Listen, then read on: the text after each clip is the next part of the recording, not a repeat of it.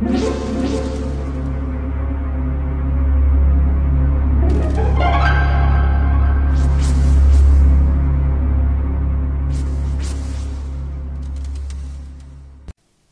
家好，我是小依依，欢迎收听一分钟破案。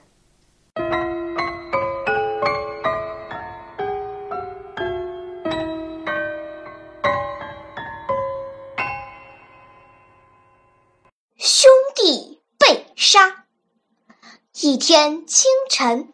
保险公司总裁熊本一郎像往常一样在别墅里的花园散步，突然被一位蒙面刺客开枪打死。闻讯赶来的警长在死者的保险箱里发现了一些线索。警长认为熊本一郎的死与两个兄弟以及一个表兄有关，于是警长来到熊本一郎的表兄弟金田村刚的家里，着手调查。警长来到金田村刚家里时，他正在花园里锻炼。警长对他说。金田村刚先生，刚才你的兄弟被人杀死了。金田村刚一听，惊恐地叫了起来：“不可能！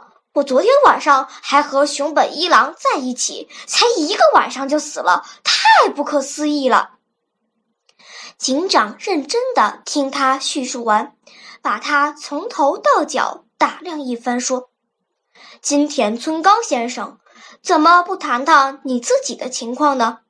你不是一直嫉妒熊本一郎有钱有权吗？金田村刚一听，脸涨得通红，生气地说：“请你不要胡言！我不否认你刚才说的，但你也不能认定我是凶手啊！别想得太天真了，最值得怀疑的不是别人，恰恰……”就是你，金田村刚极力掩饰，但掩盖不住自己内心的惊慌。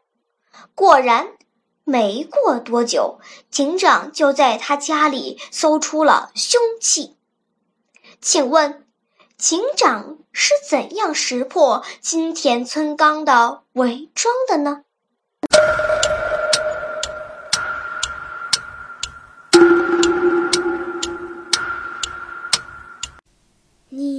想出答案了吗？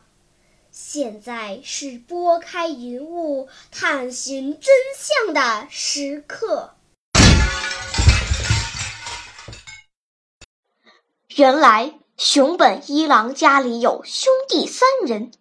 警长到金田村刚家里调查时，根本没有告诉他死者是谁。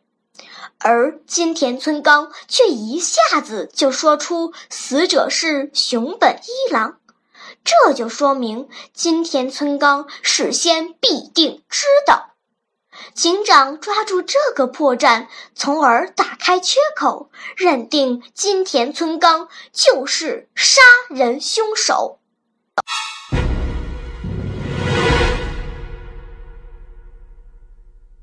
好了。今天的推理结束了，小朋友们，你喜欢听悬疑推理故事吗？如果喜欢，就请关注小依依讲故事吧。在喜马拉雅 FM 上，我将为你呈现更多谜一样的故事。